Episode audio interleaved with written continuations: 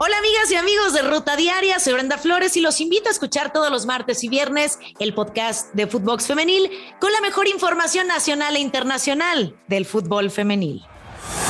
Esto es Footbox Today. ¿Qué tal, Footboxers? Hoy lunes 30 de mayo te contamos las noticias que debes de saber. Atlas campeón. Los rojinegros del Atlas se proclamaron campeones del fútbol mexicano al imponerse 2 a 1 y 3 goles a 2 a Pachuca en el estadio Hidalgo. Con esto los dirigidos por Diego Coca se suman a Pumas y León como el tercer equipo bicampeón en torneos cortos. Escuchemos las reacciones del campeón.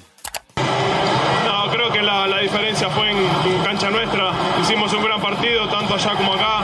El gol sirvió para, para dar un poquito de tranquilidad al equipo, pero creo que la diferencia fue allá en casa con nuestra gente. Hoy también la gente estuvo apoyando, hizo un gran trabajo y nos ayudó muchísimo para poder conseguir. No, es algo que no se puede escribir todavía. Creo que, que no caemos el día de mañana, nos vamos a dar cuenta de lo que hemos conseguido. Es un trabajo de todos. Por más de que me tocó hacer los goles, creo que mantener el arco muchos partidos en cero, hacer un gran trabajo de todo el equipo. La verdad que me encantaría poder se lleve uno de estos porque hicieron un gran trabajo.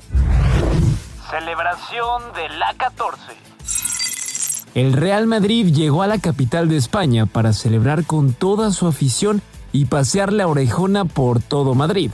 Primero fueron al ayuntamiento y más tarde a la icónica glorieta de las Cibeles y así compartieron con toda su gente la alegría de su nueva Champions. Volpi listo con Toluca. El guardameta brasileño Thiago Volpi ya está en la ciudad de Toluca entrenando bajo las órdenes de Nacho Ambriz y promete entrega para hacer a los Diablos un equipo ganador. Escuchemos a Volpi. La verdad que estoy muy contento, muy feliz con esa gran oportunidad. Poder volver a México y volver a un equipo tan grande como el Toluca eh, me ilusiona mucho y la verdad vengo con muchas ganas de, de hacer un buen trabajo.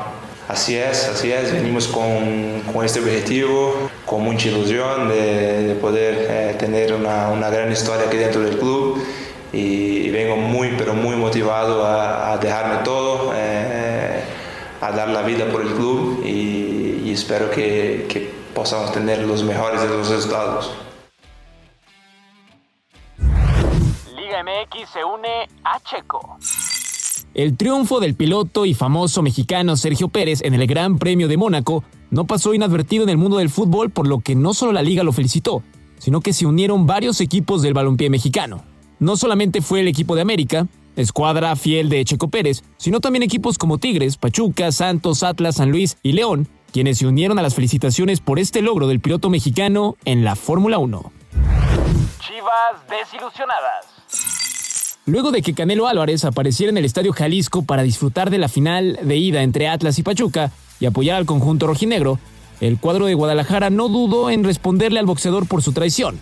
A través de su cuenta de TikTok, el rebaño publicó un video corto en donde se ve al pugilista mientras recibe una caja con una playera de los rojiblancos con todo y su nombre grabado en la espalda. Chale, Canelo. Fue el texto con el que Guadalajara compartió la grabación. Detenidos en París.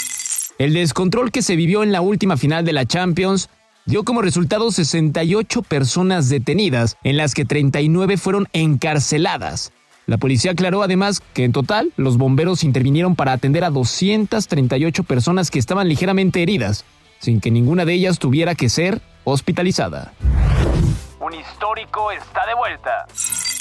Después de 23 años de espera, el Nottingham Forest, legendario equipo en Inglaterra, volverá a jugar en la Premier League. Así es, al conseguir su ascenso. Hay que recordar que el Nottingham fue campeón de dos Copas de Europa. Bayern responde al Barça. El presidente de los bávaros fue claro al responder al Barcelona sobre una supuesta oferta de los culés por Robert Lewandowski. No tienen más que ofrecerle que nosotros, dijo en entrevista a medios alemanes el mandamás de los bávaros. Tri Sub-21 arranca participación. La selección mexicana Sub-21 que dirige Raúl Chabrán comenzará su participación en el torneo Maurice Reveló, antes llamado Esperanzas de Tulón, y lo hará enfrentando a Ghana. Este equipo cuenta con jugadores como Santi Muñoz, Eugenio Pisuto, Efraín Álvarez, entre otros. Esto fue Footbox Today.